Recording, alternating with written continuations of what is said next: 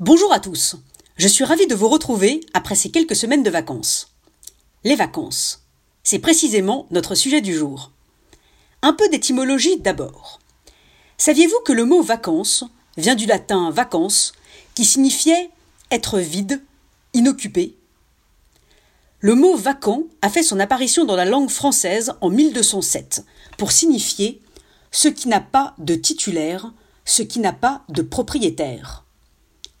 De quoi être pensif Les moments où nous sommes en vacances seraient-ils donc sans propriétaire? Des moments où nous serions absents? Ou des instants où nous n'existons pas? Ou bien serait-ce des instants que nous ne possédons pas? Ou alors des moments qui ne nous posséderaient pas? Cela fait beaucoup de questions d'un coup, je vous l'accorde. Alors prenons-les une à une. Dans la vie de tous les jours, nous cherchons si souvent à tout maîtriser.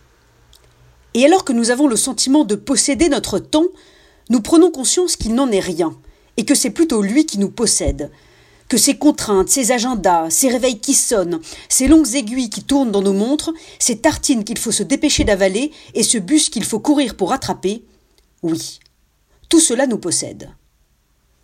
Nous croyons posséder alors que nous sommes possédés.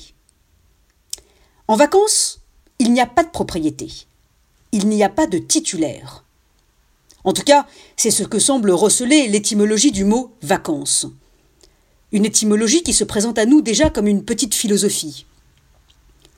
Les vacances constituent peut-être le meilleur entraînement pour se défaire de nos instincts de propriétaires, nous, drôles d'animaux qui voulons tout posséder. On ne possède pas une randonnée. On ne possède pas les pirouettes dans les vagues ni les châteaux de sable. On ne possède pas l'instant où l'on déguste une glace à l'eau, où l'on regarde un film et où l'on fait la sieste. Et c'est sans doute ceux qui considèrent leurs vacances comme des moments sans titulaire qui en jouissent le mieux. Marcel Proust disait Le seul véritable voyage, le seul bain de jouvence, ce ne serait pas d'aller vers de nouveaux paysages, mais d'avoir d'autres yeux, de voir l'univers avec les yeux d'un autre, de cent autres, de voir les cent univers que chacun d'eux voit, que chacun d'eux est. Et vous Qu'en pensez-vous? Avez-vous été prêt à vivre des moments sans titulaire?